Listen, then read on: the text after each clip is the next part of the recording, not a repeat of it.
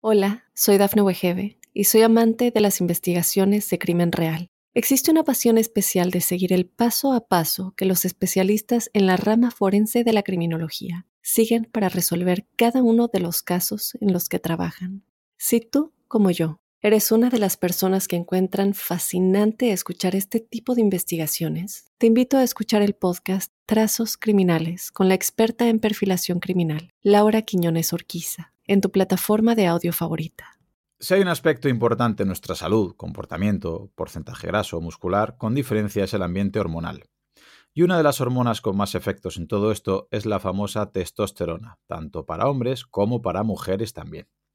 Abordar el tema de testosterona no es sencillo, porque influye en muchísimos aspectos, y para ello hoy os traigo al grandísimo doctor Antonio Hernández. Antonio es médico especialista en múltiples campos, con un canal de YouTube mucho más que recomendable, y además es autor de libros como Testosterona, la hormona de la vida, o Cómo alcanzar la flexibilidad inmunometabólica, los cuales ya he hecho referencia en algún episodio.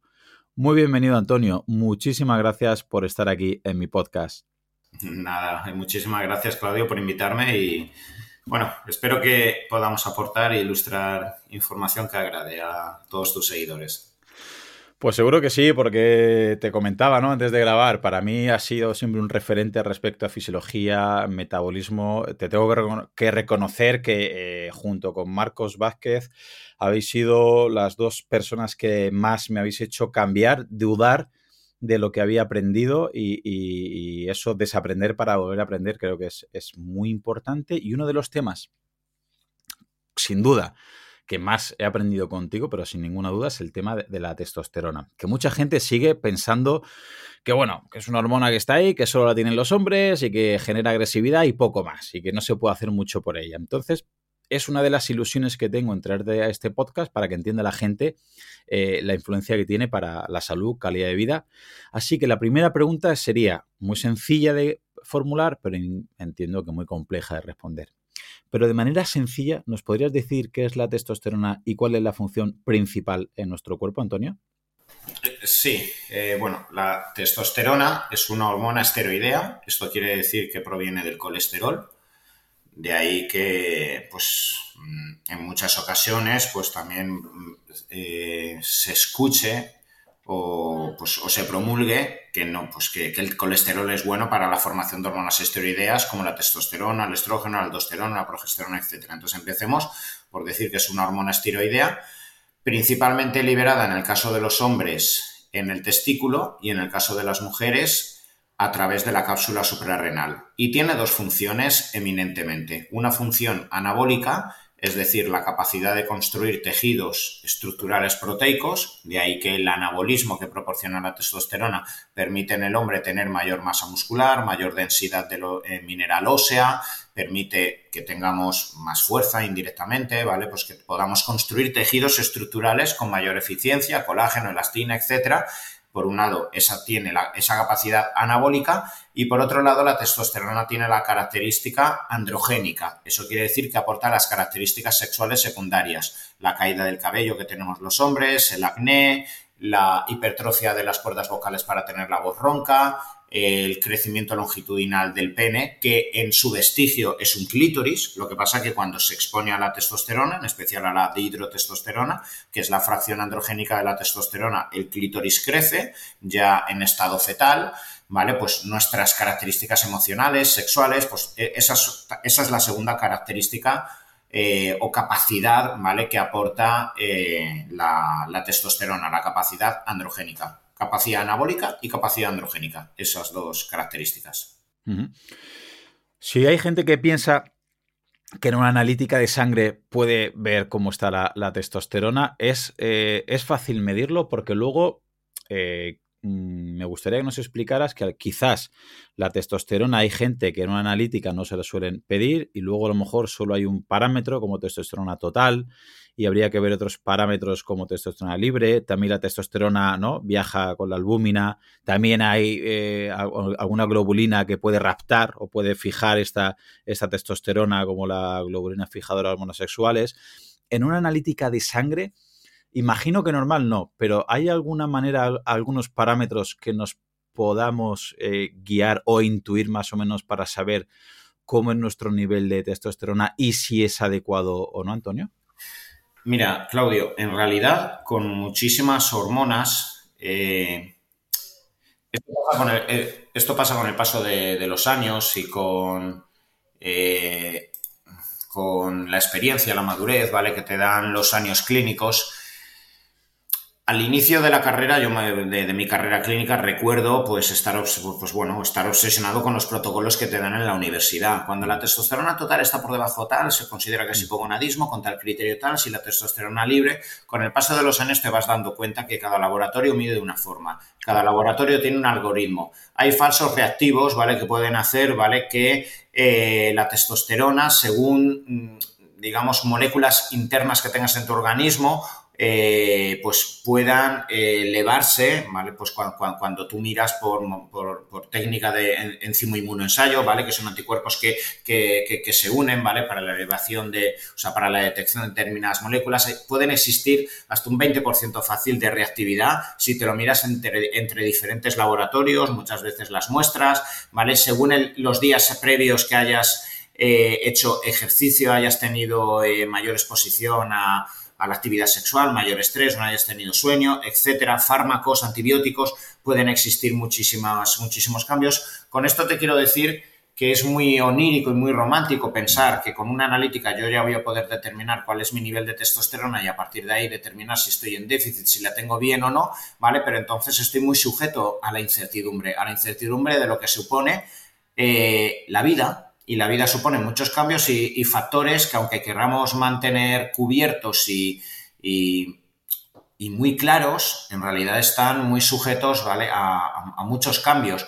Por eso al final, con el paso de los años, pues bueno, gente como yo y otros médicos que al final tienes mucha experiencia clínica, te tienes que guiar por el historial de la persona, te tienes que guiar por, si, por su sintomatología, por determinadas preguntas que ya sabes hacerle a la persona y que según la respuesta te hacen intuir si hay un déficit de testosterona o no. Te tienes que dejar guiar por cómo es su composición corporal, de decirle a la persona que se quite la camiseta y ya solo con una ojeada ya intuyes cómo, cómo, cómo está de androgenismo, si, si tiene retención de líquido asociada a que tenga también elevación de estrógeno.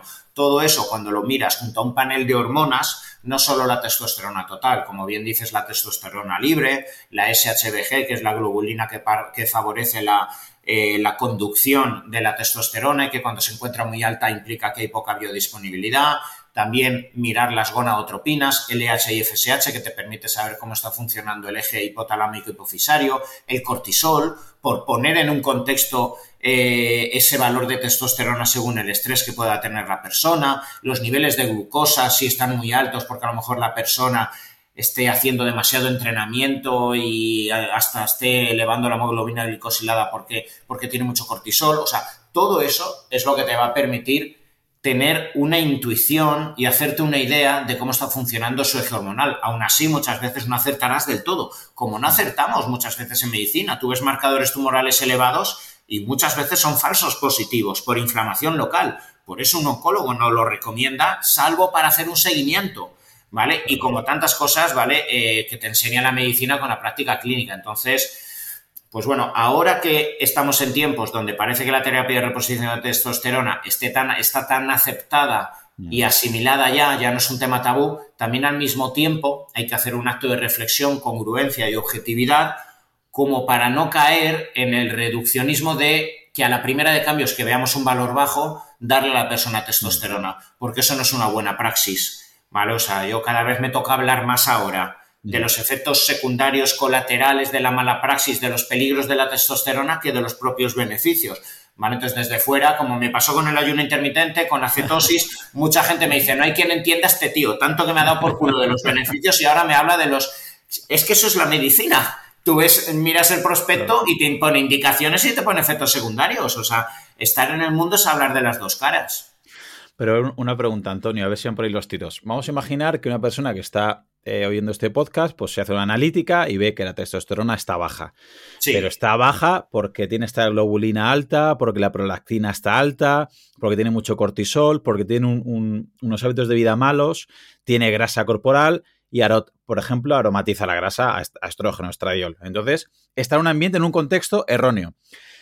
Entonces, cuanta más testosterona, digamos, más se va a convertir estrógeno. Si esa persona empieza a tomar testosterona de manera exógena, claro, va a tener más problemas secundarios, pero el problema no es la testosterona, es que se está poniendo testosterona en un contexto equivocado y al final tendrá pero resultado, van por ahí los tiros. ¿Debería esa persona cambiar el contexto en vez de recurrir?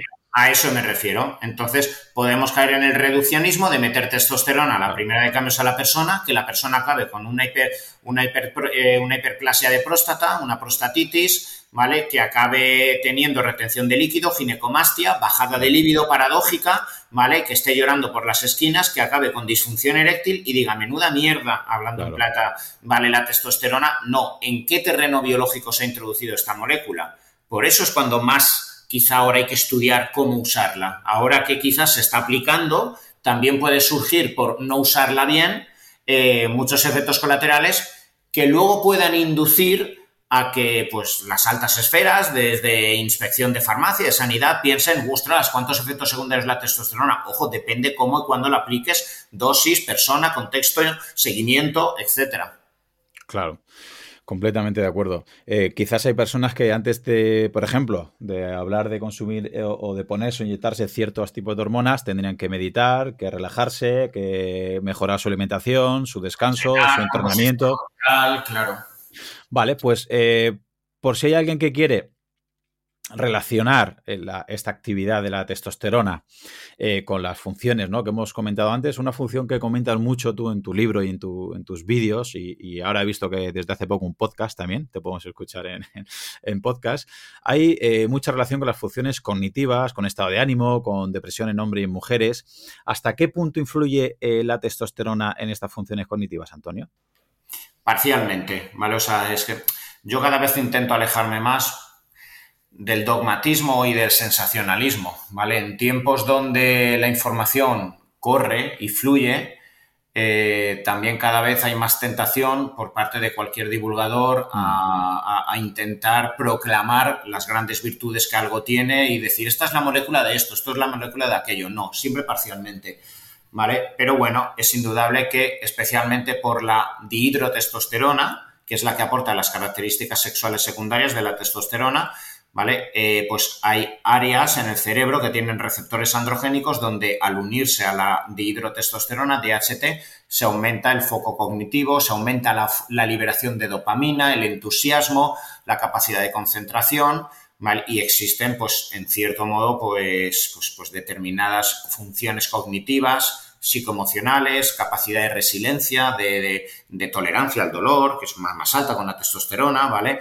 Eh, pues que indudablemente se encuentra asociado a la testosterona. Y de ahí que, de nuevo, parcialmente, al menos, la llamada crisis de mediana edad en muchos hombres eh, por la bajada de testosterona, pero también paralelamente con el aumento del estrógeno, porque hay más grasa abdominal, con lo que te baja la testosterona y la poca que tienes te aromatiza y, te, y se genera un aumento de estradiol, más la inflamación sistémica. Ya no tienes capacidad para hacer deporte porque como no tienes testosterona no te recuperas en cinco días, ¿vale? Ya eh, tienes disfunción eréctil y ya no eres un sultán en la cama. Eh, ya no aguantas como antes el trabajo diario y no aguantas los problemas y no aguantas ni a la mujer, pero es que luego tienes sentimiento de culpa porque ya no eres el de antes, ¿vale? Entonces todo esto te genera en una dinámica de depresión, de agotamiento, donde en muchas ocasiones, claro, la única alternativa que ya te permite tener algo de placer con 48 años, pues ya eh, que, tu vida es mísera, por desgracia para, para, para muchas personas es un bollicao por la noche, las mm. patatas fritas que me hace la parienta,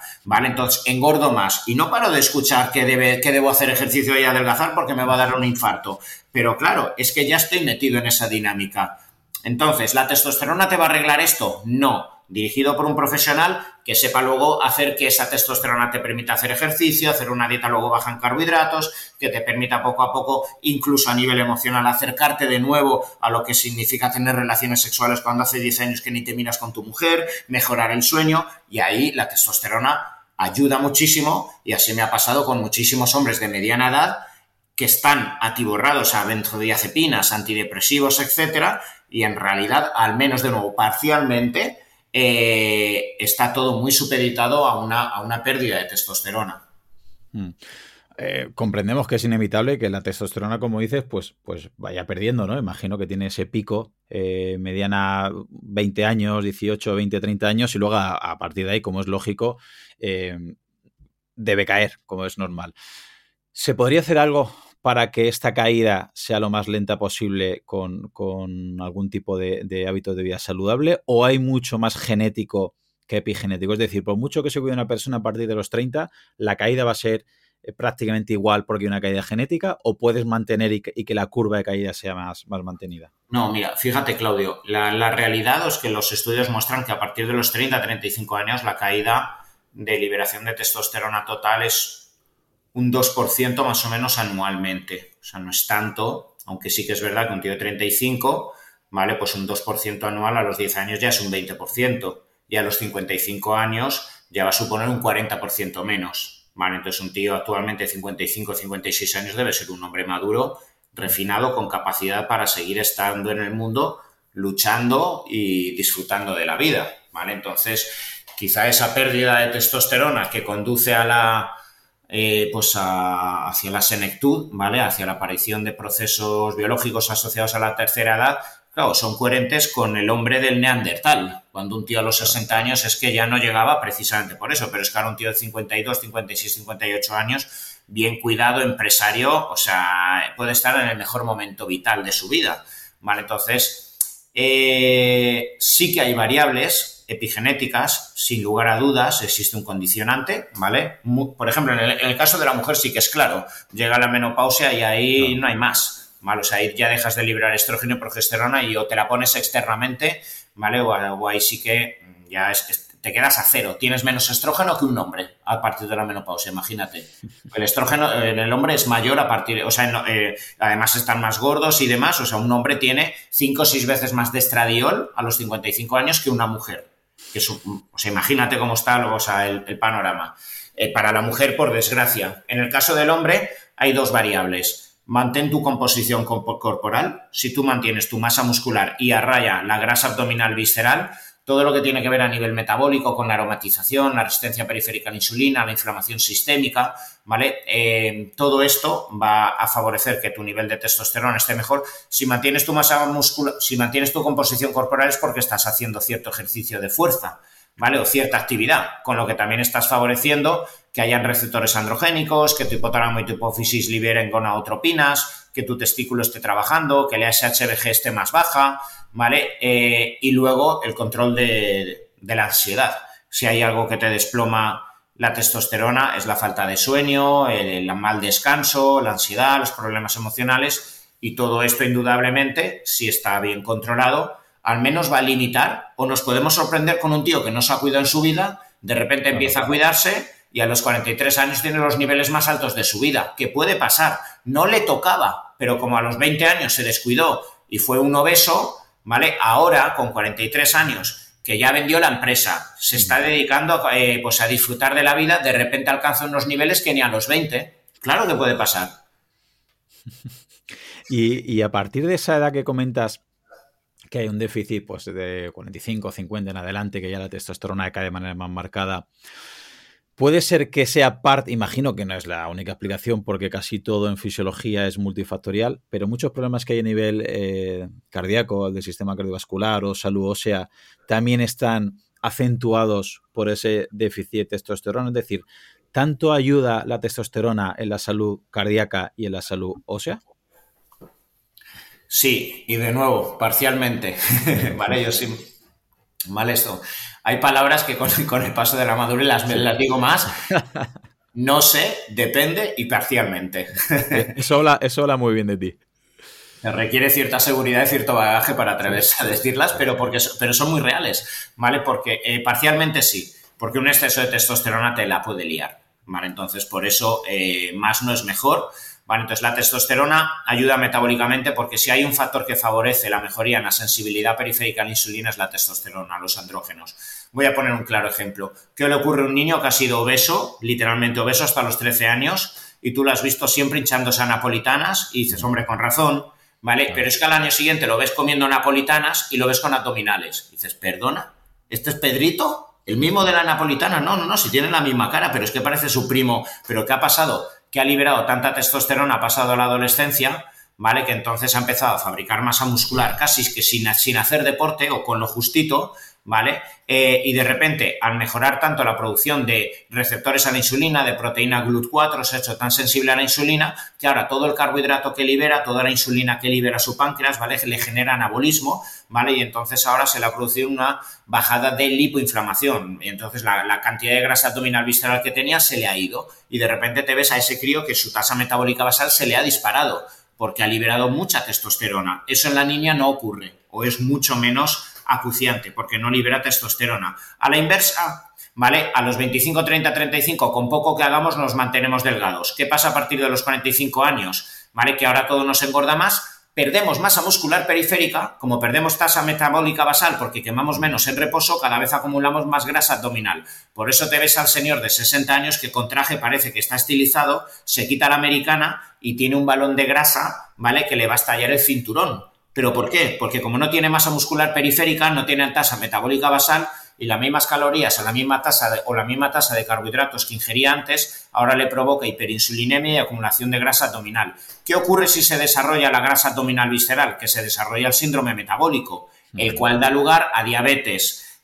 Eh, se favorece la formación de placa de ateroma, se favorece la predisposición a patologías cardiovasculares o neurovasculares, se favorece la inflamación sistémica crónica de bajo grado, ¿vale? Con citoquinas circulantes que se encuentran muy asociadas a la patología cardiovascular. Y por, vale, fíjate, ya con todo esto, solo por el impacto directo en la mejoría en la sensibilidad a la insulina y el sostenimiento de la masa muscular, que sabemos que es el bien más preciado que tenemos para evitar las patologías asociadas a la tercera edad, especialmente las metabólicas, la testosterona tanto en hombres como mujeres, ¿vale? Debería ser al menos planteado, tenida en cuenta, ¿vale? Siempre junto al deporte de fuerza, junto a la dieta, etcétera, para evitar patologías metabólicas, entre ellas las cardiometabólicas. Por otro lado, la testosterona es un gran eh, precursor, no precursor, pero es un gran, es una molécula que favorece la síntesis de óxido nítrico y el óxido nítrico es vasodilatador, ¿vale? Y eh, todo aquello que favorezca la vasodilatación previene la hipertensión, un gran problema asociado también a la tercera edad. De ahí que la, pues bueno, eh, por eso la testosterona, cuando la liberamos a las 6-7 de la mañana a los hombres, especialmente cuando somos adolescentes, aunque nos estén dando la clase más aburrida de naturales a las 8 de la mañana, pues estamos ahí con la tienda de campaña. ¿Vale? ¿Por qué? Porque la testosterona nos está generando óxido nítrico en la zona pélvica y los músculos cavernosos del pene se dilatan. Entonces yo tengo una erección aún sin estímulo, con 15, 16 años que todos lo hemos tenido y eso no baja ni a la de 3, porque hay mucho pico de testosterona muy biodisponible en ese momento y es por el óxido nítrico, ¿vale? Eh, entonces, pues solo por esto ya la testosterona debe contemplarse. Mm. Incluso un saludo, o sea, también he leído algún estudio que hay eh, mm, respecto a niños o a niñas, que todavía hay un margen muy diferente ¿no? de respecto a esa testosterona a partir de esos 12, 13 años que empiezan a generar bastante más. Cuando hay una lesión, cuando hay un problema óseo, hay diferencia del niño o la niña que tiene menos testosterona respecto a cuando hay una eclosión, sobre todo obviamente en niños. ¿También influye tanto, por ejemplo, en un problema óseo, en una lesión, una fisura, una fractura? ¿O también sería multifactorial? Sí, es multifactorial porque también depende de la nutrición, depende también de los residuos ácidos del organismo y que por lo que se llama el sistema tampón, el organismo recurra a minerales alcalinos, ¿vale? Para compensar la acidez del cuerpo y, y que el pH siempre esté homeostásico depende de muchas áreas, ¿vale? depende del propio entrenamiento. Un, entrenamiento con tensión mecánica favorece el depósito de minerales, etcétera. Pero, si, igualáramos, imagínate esos factores, la testosterona, ¿qué, papel podría tener en la testosterona, la testosterona favorece el depósito de minerales óseos, favorece la mayor densidad mineral ósea. Por eso el esqueleto de un, de un hombre tiene mayor densidad ósea, mineral, pero de lejos, en comparación a una mujer. ¿vale? El estrógeno lo que evita es la reabsorción, pero no el depósito, ¿vale? Entonces, cuando no hay estrógeno en la menopausia, el organismo empieza a reabsorber mucho, eh, muchos minerales. De ahí la osteopenia y la osteoporosis de la mujer a partir de la menopausia, ¿vale? Pero eh, sin lugar a dudas, eh, o sea, es que yo lo veo constantemente que trabajo con muchos deportistas, el, el, que tiene un nivel de testosterona más alto se recupera de una fractura antes, eso es indudable. Mm. ¿Y en el sistema inmunológico también tiene un papel muy marcado en las personas con más eh, nivel de testosterona? Por mi experiencia, y un poco aquí hay especulación y no se puede decir del todo, inmunodeprime. Inmunodeprime la testosterona. Yo, y esto lo he podido observar, por ejemplo, con atletas o deportistas que van con andrógenos a dosis más altas de las coherentes a partir de cierta concentración. Por mi experiencia, genera inmunosupresión y a partir de la tercera o cuarta semana, ¿vale? Por ejemplo, de uso de andrógenos a altas dosis o con concentraciones altas que he podido ver en deportistas que me han dicho, mira, doctor, voy a hacer esta preparación, etcétera. Y ya por mi experiencia, eh, ya suelo ver que en la cuarta, quinta semana hay resfriados, hay gripes, etcétera, ¿vale? Eh, suele ser así.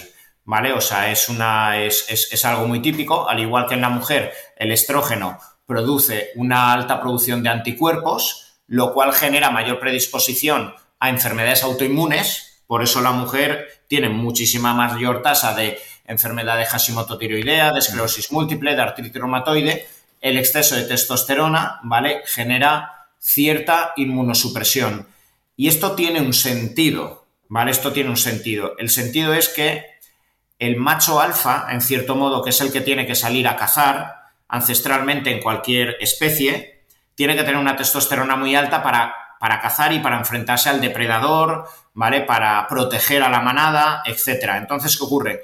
Se expone eh, a muchas bacterias, ¿vale? Entonces, ¿qué ocurre? Si yo tengo la testosterona alta, el, eh, lo que queremos es que mi sistema inmune no genere una tormenta de citoquinas, ¿vale? Que no, que, que no se dispare tanto la actividad inmunitaria ¿vale? Eh, como para que se genere un fallo multiorgánico. Esto, por ejemplo, ¿vale? Es lo que pasaba eh, con, el COVID. en el COVID, se observó que los hombres que tenían testosterona por debajo de X límite era muchísima, muchísima, ¿vale? El desarrollo hacia la enfermedad de la COVID, que es un fallo ya multiorgánico por tormenta de citoquinas, etcétera, pero la testosterona, eh, a partir de cierto rango, protegía y al menos se especulaba Primero porque permite que el metabolismo esté mejor, ¿vale? Son personas con más masa muscular y te enfrentas mejor a la enfermedad, pero segundo que no haya tanta actividad inflamatoria. Entonces, si tú te expones a pequeñas infecciones, lo que queremos es que el organismo poco a poco lo subsane, pero, pero no con una reacción mega inflamatoria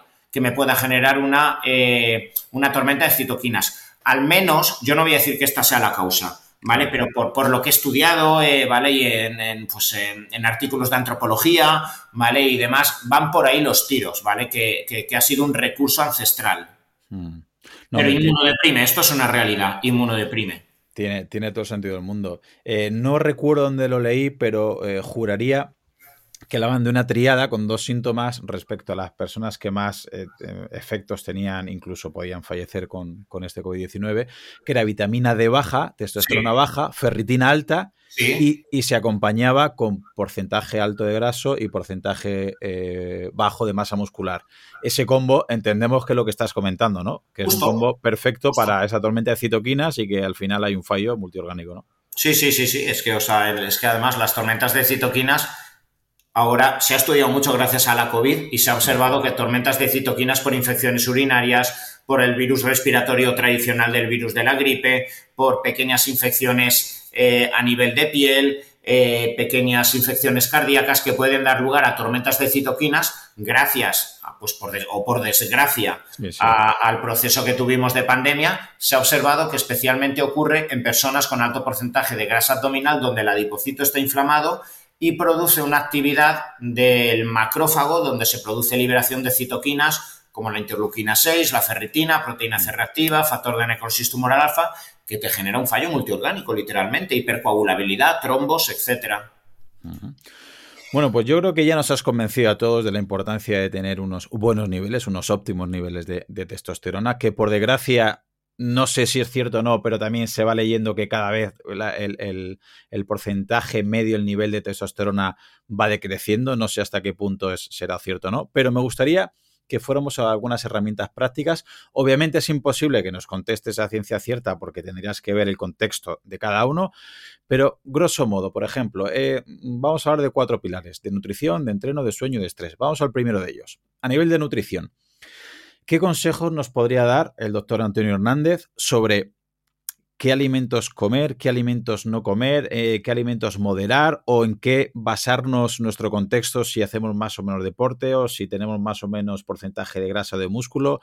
¿Qué nos podrías decir a nivel orientativo eh, que tenga influencia la nutrición respecto a generar más o mejor biodisponibilidad de esta testosterona o al revés?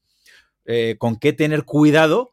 Porque hay alimentos que pueden ayudar a precisamente lo contrario, a que no se produzca tanta cantidad de o que no esté tan biodisponible, Antonio?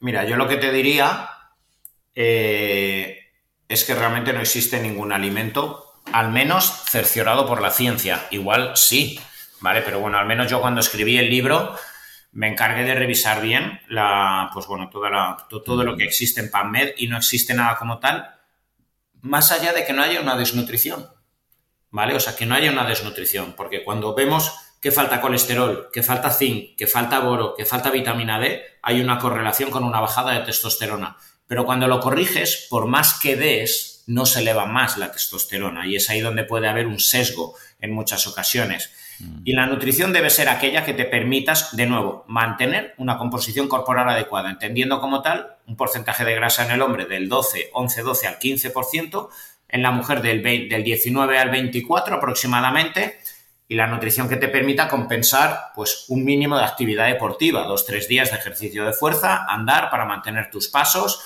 evidentemente llegando a la cantidad suficiente de proteína, 1,2, 1,5 gramos por kilo al día, ¿vale? Carbohidratos los días que hagas fuerza para que entrenes con fuerza y carbohidratos después del entrenamiento para favorecer el glucógeno, ácidos grasos esenciales que no te falten, eh, aguacate, aceite de oliva, aceitunas, etcétera, y ya está, y no enredarse. ¿vale? No, enredarse en superalimentos, en crucíferas, en el ajo te eleva esto, porque, porque no es así y aunque lo fuera es residual. Solo el estrés de buscar artículos de qué alimento me eleva testosterona ya te, ya te, va, ya, te va a afectar más, ¿vale? Que, que, lo que realmente te pueda aportar el alimento, ¿vale? Entonces, o sea, cosas básicas como lo que, como lo que he dicho y a partir de ahí, pues oye, quien no se lo sepa gestionar, pues bueno, un dinero muy buen invertido, coger un nutricionista y decir, oye, ayúdame a conseguir una buena composición corporal, haz tu entrenamiento de fuerza, que paralelamente tengas que introducir la cantidad suficiente de proteína. Si no llegas, tómate un batido de proteínas como sustituto para llegar a la cantidad de proteínas, ¿vale? Que quizás el mayor error que veo en mucha gente no llega a la cantidad suficiente de proteína, además haciendo deporte, lo cual es catastrófico para la testosterona. ¿Vale? Entonces, esta sería la clave a nivel, a nivel nutricional, Claudio. O sea que, por ejemplo, me voy a buscar enemigos. En casi todos los podcasts me busco enemigos, ¿vale? Pero porque lo llevan a veces al extremo. Una persona que está haciendo cualquier tipo de patrón alimentario, si es deficitario en un micronutriente o sobre todo en un macronutriente, ese va a ser su hándicap mayor para no poder conseguir unos niveles óptimos de testosterona. Y voy a poner dos ejemplos cuando lo hacen mal, porque si lo hacen bien está claro que podría estar en lo correcto. Veo en algunas ocasiones gente que está con dietas cetogénicas y que está alargando esa dieta cetogénica porque le ha ido muy bien los primeros meses porque ha visto vídeos del doctor Antonio Hernández y está consiguiendo lo que no ha conseguido en la vida, está súper contento, pero no sabe hacer un ciclado, no sabe meter carbohidratos, no sabe cargar, no sabe cambiar y le va bien los primeros meses o el primer año las primeras temporadas, pero llega un momento que ese déficit continuado de carbohidrato es lo que, paradójicamente, que es lo que le vino muy bien al principio, lo que luego hace que se estanque y lo que hace es que luego le venga hasta mal, sea lo perjudicial y le vendría bien meter el carbohidrato. Y con los veganos es exactamente igual. Quizás al principio lo han hecho muy bien, pero no llegan a un mínimo de proteínas. Por ese cambio de paradigma les ha ido muy bien. Luego se estancan y precisamente no meter esa cantidad de proteína mínima, estoy poniendo casos que no lo han hecho bien, son capaces de que le lleve al extremo contrario. En estos ejemplos, cuando se hace mal, es, el, eh, digamos, mm, podría ser el espejo de que lo que más le va a hacer efecto es meter aquello que le está faltando más que buscar que si meter más aguacate, que si meter un poquito de cecina, que si meter un poquito de nueces o meter un, un alimento en concreto, es que le está faltando un nutriente? Totalmente. Coherencia. Es como la persona que entrena mucho y llega un momento que no evoluciona y está pensando en qué qué formato de entrenamiento tiene que aplicar cuando no se da cuenta que le falta descanso para buscar una coherencia en su sistema nervioso y que al día siguiente ese entrenamiento por fin tenga sentido. Pues con la alimentación, pues, pues muchas veces ocurre exactamente lo mismo. ¿vale? Entonces, eh, claramente lo has dicho, esto yo lo veo mucho con las dietas cetogénicas. Y hay personas que llevando bien la dieta cetogénica, que es una maravillosa herramienta, puede ser que no le hagan falta nunca carbohidratos, pero hay muchas otras personas que por lo que sea, porque tienen mucho cortisol, porque se estresan, porque no duermen, porque sus entrenamientos son excesivamente demandantes, pueden haber personas que se adaptan bien con ketonas, pero pueden otros que le requieran carbohidrato. Puede ser que hayan personas que suden excesivamente, pierdan muchas sales minerales y no se trata de meter más sales minerales, sino carbohidrato para retener el glucógeno y que no sudes tanto. O sea, puede, por eso, o sea, eh, todo extremo se encuentra muy cercano a que hayan momentos de desnutrición. Entonces, esto claramente afectará, pero no solo a la testosterona, a la, a la, eventual amenorrea hipotalámica que puede tener la mujer, la prolactina, la tiroides, el cortisol, la DEA, puede afectar la, hormona de crecimiento, a niveles de IGF-1, puede afectar a muchísimos, a muchísimos valores. Pues está claro que a nivel de nutrición no hay, no hay nada mágico. Y vamos a pasar al segundo pilar, al entrenamiento. Entiendo que también es importante que, se entrene. Eh, también hay varios tipos de, entrenamiento y se intuye ¿no? que últimamente que el entrenamiento de fuerza tiene un papel un poquito superior al resto de entrenamientos, aunque todo habría que ponerlo en contexto. ¿Qué nos podrías decir eh, para las personas que quieren, eh, digamos, optimizar su nivel de testosterona? ¿Qué importancia tiene entrenar? Y los que ya entrenan, si pueden elegir, porque hay gente que dice, mira, yo juego al pádel y hago eh, pesas y de ahí no me vas a sacar. Bueno, pero la gente que no hace ningún deporte, ¿hasta qué punto es bueno que entrenen y los que entrenan que hagan cierto tipo de protocolo para mejorar o, para poder optimizar la testosterona, Antonio? Mira, personas que nunca hayan entrenado, al final tenemos que ser consecuentes con la, la realidad humana. Que pueden haber muchas personas que cuando le ven el.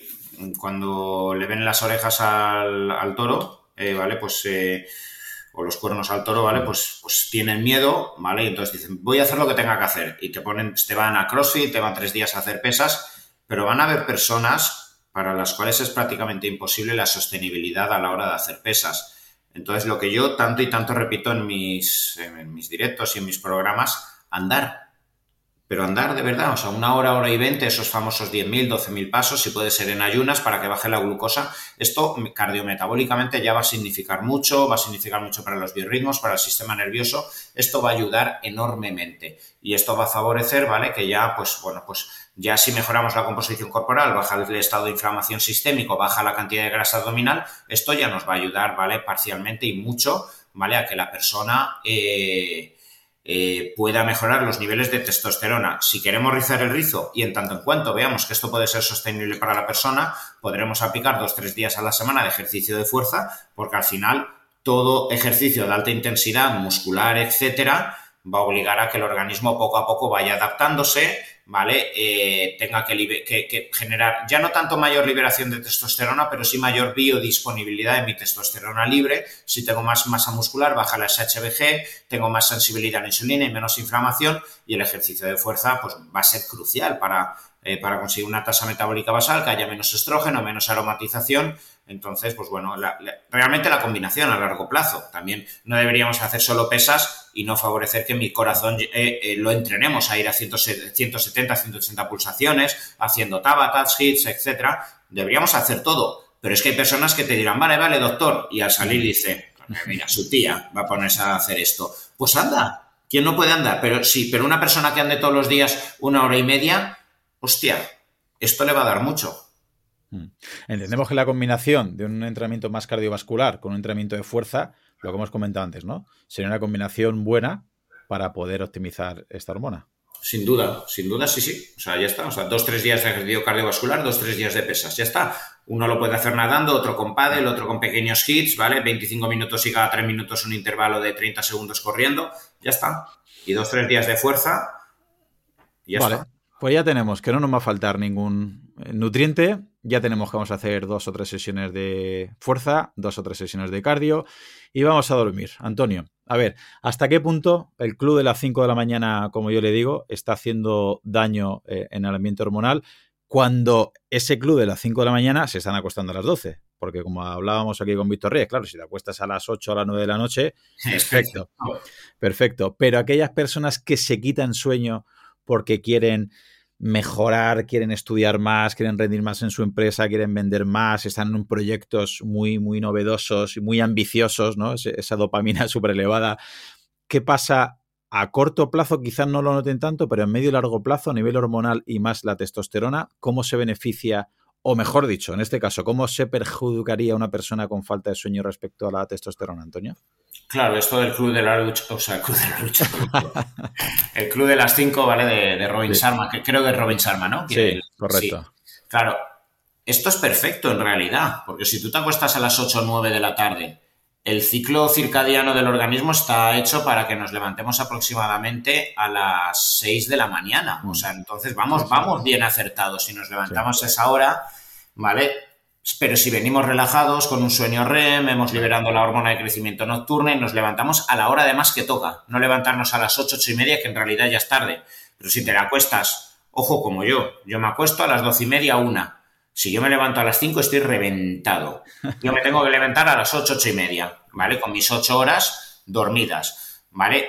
Entonces, como todo extremo, puede ser que al inicio incluso te venga bien porque vas en estado dopaminérgico, como cuando estás eh, con dieta cetogénica, cuando haces mucho deporte, como cuando te apuntas al CrossFit, ¿vale? Y durante dos meses todo es evolución porque tienes opiáceos, tienes endorfinas en tu cuerpo, tienes oxitocina, todo florece en tu organismo, estás bajando de peso, al principio tienes reservas en tu cápsula suprarrenal para enfrentarte a algo que es inflamatorio, como el romanticismo, ¿vale? Durante dos meses estás en una nube, ¿vale? Ver a, la, a la chica o al chico de tus sueños del cual estás enamorado te está liberando tantos opiáceos tantas endorfinas, oxitocina, que hasta te deja de doler la cadera, ¿vale? Y te olvidas de tus dramas y de que, de, que te van a cerrar la empresa. Es así, estás teniendo cuatro relaciones sexuales toda la noche y se te olvida hasta comer y vives del amor. ¿Hasta cuándo? ¿Vale? Hasta que el organismo tiene que llegar a la homeostasis y generarte una crisis, en cierto modo, ¿vale? De toma de conciencia, ¿vale? Y en esa toma de conciencia aterrizas y es entonces cuando, si quieres seguir enganchado al anterior empieza la movida, ¿vale? Porque si yo le quiero exigir a mi pareja que me siga dando la, me siga generando la oxitocina, esto lo otro, me voy a convertir en un tirano o la voy a sustituir o la voy a abandonar, ¿vale? Si yo quiero obligar a que durmiendo cuatro horas yo quiero seguir sintiéndome un killer, me voy a destruir en el camino antes de plantearme, oye, ¿no será que igual tengo que empezar a dormir siete horas y en vez de, vale, me voy a levantar a las cinco, pero me estoy dando cuenta que mi cuerpo no aguanta. Voy a empezar a acostarme a las diez. Eh, me jode, me jode en el alma, porque yo creía que esto iba a ser para siempre, pero voy a empezar a las 10. Entonces ahí amplío el horizonte. Y el sueño, dos, tres noches que mm, tú no duermas, el cortisol se te dispara y la testosterona se va al suelo. Por eso, una variabilidad, lo que te decía al inicio, de una analítica en una semana, según el contexto, según lo que haya ocurrido, puede cambiar dramáticamente los niveles de testosterona. Hola, soy Dafne Wegebe y soy amante de las investigaciones de crimen real. Existe una pasión especial de seguir el paso a paso que los especialistas en la rama forense de la criminología siguen para resolver cada uno de los casos en los que trabajan. Si tú, como yo, eres una de las personas que encuentran fascinante escuchar este tipo de investigaciones, te invito a escuchar el podcast Trazos Criminales con la experta en perfilación criminal, Laura Quiñones Orquiza, en tu plataforma de audio favorita. Completamente. Y eso al final enlazamos con el último pilar, con el estrés. Es decir, eh, el estrés, mucha gente, vamos, tú imagino yo que lo verás mil veces más que yo en consulta, que hemos normalizado tener un estilo de vida estresante, que la gente va estresada con dos trabajos, eh, vamos, con un jefe que exige o con una familia que exige, o con el ritmo de vida que llevamos actualmente. Y eso al final, a medio y largo plazo, ese cortisol también es fisiológico, entiendo. Es decir, el cuerpo eh, te está diciendo que si estás tan estresado, si tanto cortisol, tanta prolactina, si es ya sea porque estás entrenando mucho, ya sea porque tenga mucho estrés psicológico, que no es el momento de procrear, ¿van por ahí los tiros? Claro, eh, eso, la tiroides, la, la, falta de dopamina, ¿vale? Entonces tú ten en cuenta, el organismo está hecho para liberar cortisol, porque vivir, vivir inflama. ¿vale? El cortisol es una hormona también esteroidea que nos favorece la desinflamación. Por eso cuando tienes una enfermedad autoinmune te trasplantan un corazón, cuando tienes un golpe, una reacción anafiláctica, te ponen corticoides, ¿vale? Eh, cuando tienes una neumonía como la COVID, ¿vale? Te ponían corticoides alta dosis para desinflamarte. y yo desde que me levanto, ¿vale? Lavarme ya los dientes me inflama el tendón, ¿vale? Exponerme eh, al taxi que llega tarde me, eh, me libera adrenalina y me inflama exponerme al entrenamiento, exponerme a moléculas, eh, que, disruptores hormonales, a alteraciones de la mucosa intestinal por moléculas inflamatorias, todo me genera inflamación. Entonces yo necesito cortisol para enfrentarme a la hostilidad física, emocional, eh, tóxica, ¿vale? Que, hay, en, hay en mi medio ambiente. Gracias a eso sobrevivo, por eso yo necesito estrés en mi vida, además para adaptarme y ser más fuerte, ¿vale? El problema es el distrés. El distrés es, el, es la incapacidad que tiene el organismo en realidad como para adaptarse de forma fisiológica, como para supercompensar y ser más fuerte al día siguiente, de forma que tengo que liberar excesiva cantidad de corticoides, como cuando yo tengo una reacción anafiláctica que me voy a morir si no me pinchan corticoides. Se me inflama tanto la glotis que me voy a morir por un edema de glotis, pero si me pincho corticoides se me desinflama.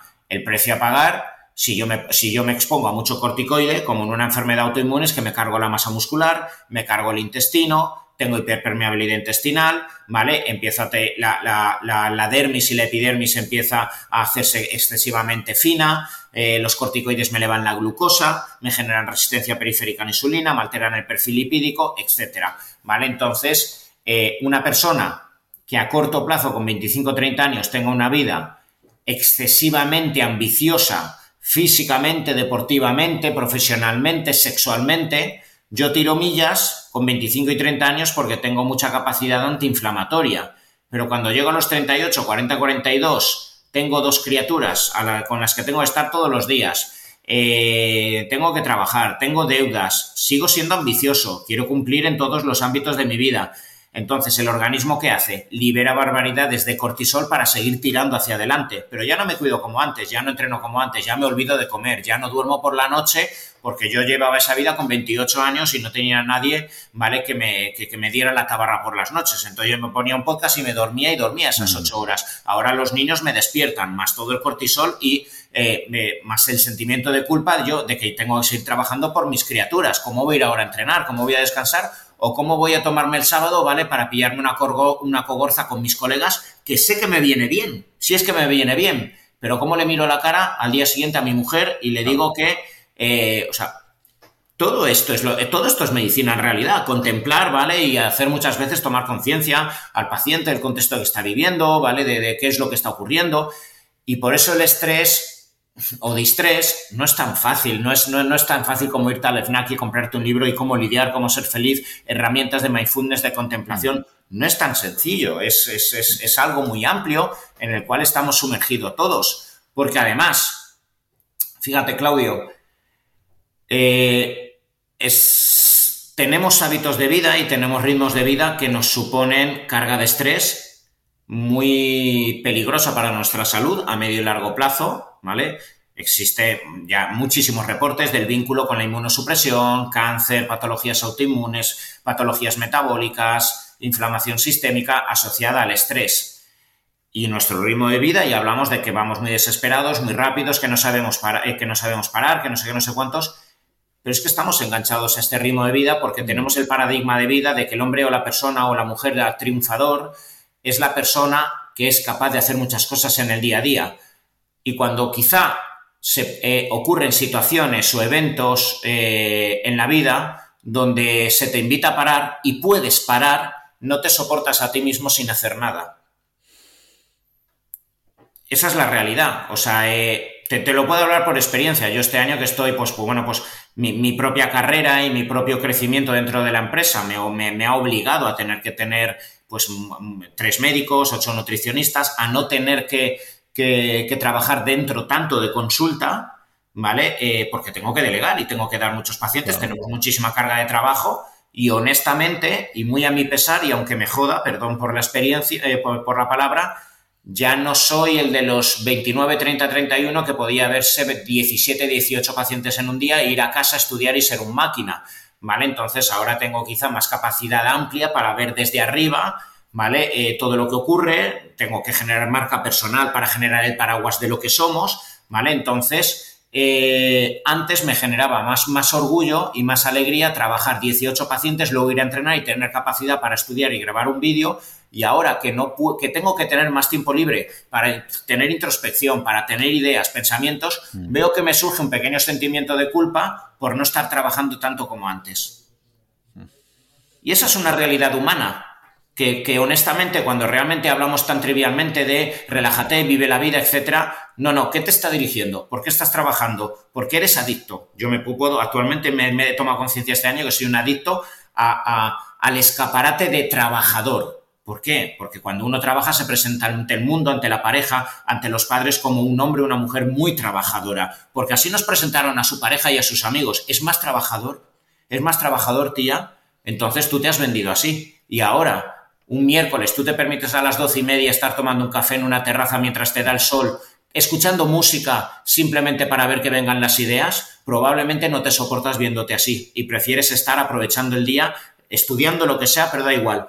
Pero entonces, o sea, eh, es, profundo, pero esa toma de conciencia es muy importante cuando se habla del estrés. Te lo, te lo puedo decir por mi propia experiencia y por mucho que hablo eh, con, muchos empresarios, muchas personas que llegan a ese punto de transición, el futbolista cuando le toca empezar a plantearse la retirada y tiene miedo a qué va a ser de mí y no saben qué exponerme a continuación y alarga años tortuosos de lesiones, etcétera, porque es terrible el miedo a qué, voy a hacer, porque tengo una carta de presentación que no la quiero perder.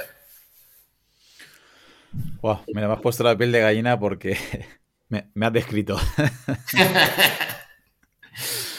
No, me he visto, por, desgracia, me he visto muy identificado con lo, con lo que estás comentando, que es por lo que te había dicho antes, eh, fuera de micro, a ver si cerraba el podcast. Ahora lo digo aquí abiertamente, pero que no soy capaz, porque creo que, vamos, mejor que lo has descrito tú, y desde fuera es muy fácil, ¿no? Si yo tuviera un gemelo, le aconsejaría cosas. Claro, y lo verías con claridad.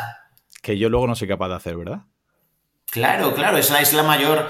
Es, es eh, yo Fíjate que yo que he sido un gran estudioso de moléculas, de libros, de fisiología, de, absolutamente de, leer posts, de, blogs, de médicos, de esto, lo otro, he tomado conciencia de que la mayor, eh, la mayor área de salud que, que, implica responsabilidad individual y que esa solo la puede hacer una persona consigo misma es la introspección.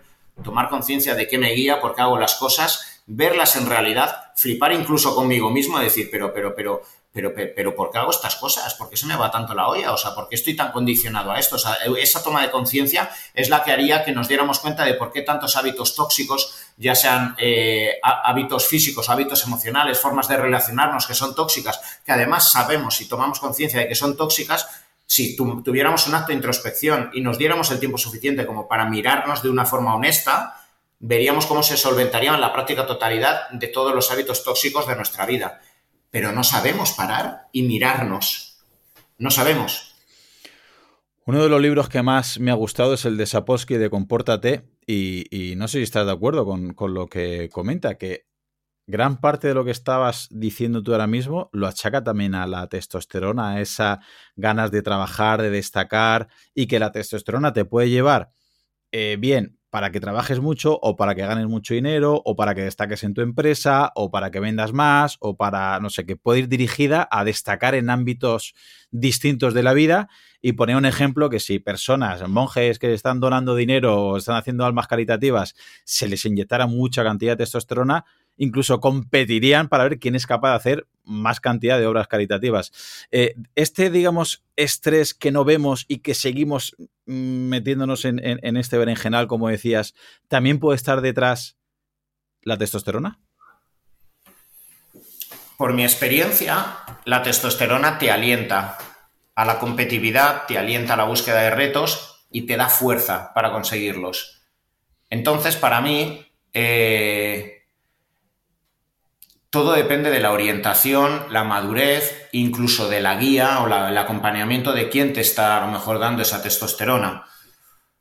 Yo he tenido hombres, por ejemplo, eh, en ese caso, ¿vale? Eh, que me han venido, por ejemplo, a la consulta porque tenían baja libido, querían recuperarse a sí mismos, querían estar, estaban con una crisis de, mediana edad, etc. Eh, tenían problemas conyugales con su mujer y al ver su nivel de testosterona bajo y, tener una terapia de reposición de testosterona, he visto cómo ha empezado a entrenar, ha empezado a verse más guapo, ha empezado a columpiarse, ha empezado a salir con sus amigos, ¿vale? Ha empezado a, flirtear y a ligar con chicas más jóvenes, eso le ha dado una aparente autoestima y eso y la testosterona le ha alentado a autoconvencerse de que esto es vida, cuánto echaba yo de menos esto, y le ha dado la fuerza como para enfrentarse a una ruptura matrimonial que le dé igual, ¿vale? Y embarcarse en una aventura de flirteo, de, ¿vale? de, de, ruina en realidad emocional, ¿vale? Porque dejas de lado tus empresas, etcétera. Esto lo he visto varias veces. Lo ha generado la testosterona, sí, pero porque la persona ha venido de una forma inmadura y no ha sabido realmente cuál es su objetivo. He tenido hombres con la misma situación, ¿vale? Que al elevarse su testosterona, han sido conscientes de la tentación que le genera tener más testosterona, han sido conscientes de que al verse más guapos, etcétera, tienen la tentación de aprovechar eso como excusa para abandonar a su mujer, para incluso decirle, oye, te pones las pilas o estás a mi lado, pero han tomado la conciencia de decir, quiero usar esta fuerza para más que nunca estar al lado de mi mujer, impulsarla, traerla también con el doctor, a ver si también puede ayudarla, que suba su autoestima y ya verás como los dos más poderosos, más guapos, más sexuales, más activos cognitivamente, nos unamos más como matrimonio y salgamos reforzado. La testosterona siempre te va a dar más fuerza. Depende de dónde la uses, para el lado oscuro o para, o para, o para el bien. Eh, ¿Vale? Haciendo alegoría a la guerra de las galaxias. Eh, has hablado un par de veces ya de la terapia de reposición hormonal que antes estaba demonizada, ¿no? Antes estaba, vamos, era una cosa. En Estados Unidos, imagino que antes que aquí se hablaría y se aplicaría. Pero, grosso modo, ¿en qué casos o en qué condiciones tú crees que es recomendable, o por lo menos que la persona eh, acuda a un especialista para plantearse esta opción de, de esta terapia de reposición hormonal? Especialmente a partir de los 40-45 años y especialmente si ya ves que tu composición corporal está cada vez más desequilibrada, mucha menos masa muscular y cada vez más grasa abdominal, y especialmente también si la función sexual, el grado de tolerancia del estrés, todo esto se empieza a afectar.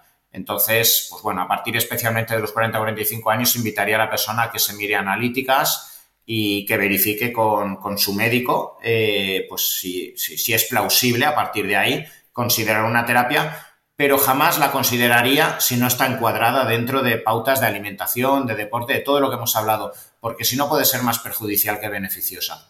Y si la persona hace todo bien y no tiene esa sintomatología que hablabas, ¿hasta qué franja de edad crees tú que podría ser una media donde podría aguantar sin terapia reposición hormonal y estando bien en todas las esferas? ¿Hay alguna franja? 55-60, un hombre bien cuidado puede aguantar perfectamente. Vale, y ya para terminar, eh, hay gente que tiene miedo, eh, por ejemplo, de cuando le hablan de injerto capilar o pastillas para la alopecia, porque como comentabas, ¿no? Eh, se inhibe la 5-alfa reductasa y eso hace que la testosterona se pase a DHT. ¿Hasta qué punto crees que, sobre todo a largo plazo, puede influir negativamente en el ambiente hormonal de las personas o también dependería en cada contexto, en cada caso y sería completamente individual? Es muy individual. Primero, no hay estudios tan a largo plazo. Normalmente los estudios pues, han mirado hasta un año, dos años. Normalmente las poblaciones han sido más altas con, donde se han mirado, porque se han mirado para, pacientes con hiperplasia benigna de, próstata, donde se ha observado ¿vale? con poblaciones normalmente por encima de 65-70 años, donde muchos de ellos tampoco tenían una, una mirada tan interna y tan objetiva de su salud sexual. ¿vale? Entonces, yo no creo que sea muy alto el porcentaje, sinceramente. No, hay que, no creo que haya que tenerle miedo a estos fármacos, pero sí vigilancia y prudencia, porque es indudable, bueno, y también lo pone en el prospecto, es que es una bajada de la DHT y puede haber una bajada lo suficientemente poderosa como no a corto plazo, pero que sí, que sí a medio largo plazo, si va bajando ese DHT, tus funciones cognitivas, función sexual, eh, la calidad de la erección puede empeorar, puede elevar la prolactina, puede elevarse el estrógeno, entonces, el panel hormonal en general puede alterarse. Entonces, bueno, pues revisarse y estar pendiente y hablar con el dermatólogo, hablar con tu especialista, porque se pueden modular dosis y se puede alcanzar, no hay que retirarlo quien lo, quien lo tenga que tomar, se pueden tomar menos dosis hasta encontrar un punto medio. Hmm. Muy bien, Antonio. Pues hasta aquí la entrevista que nos apremia el tiempo. Te quiero agradecer tu paso por aquí y por si hay alguien que no te conociera, que espero que todo el mundo te, conozca y si no, pues ya, ya, es el momento. ¿Dónde te podemos encontrar o si se quieren poner en contacto contigo o con tu clínica, dónde te pues, podemos encontrar? Claro, pues bueno, si quisieran consulta conmigo o con mi equipo, en Clínica Queval lo pueden, lo pueden encontrar.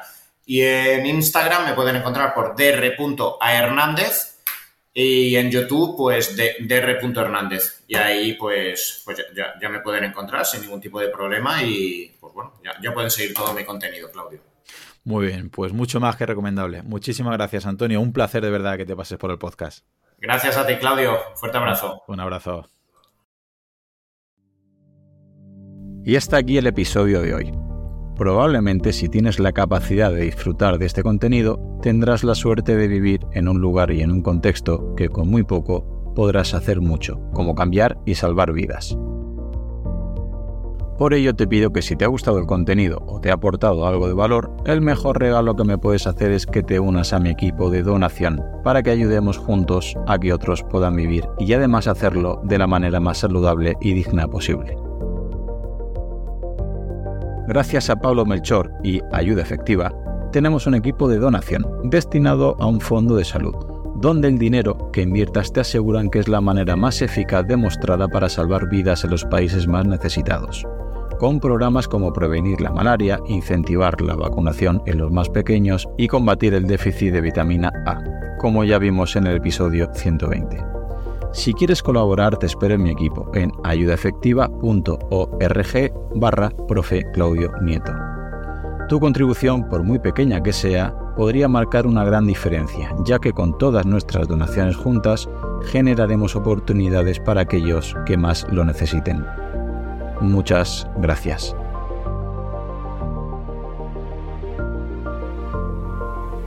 Hola, soy Dafne Wegebe y soy amante de las investigaciones de crimen real. Existe una pasión especial de seguir el paso a paso que los especialistas en la rama forense de la criminología siguen para resolver cada uno de los casos en los que trabajan.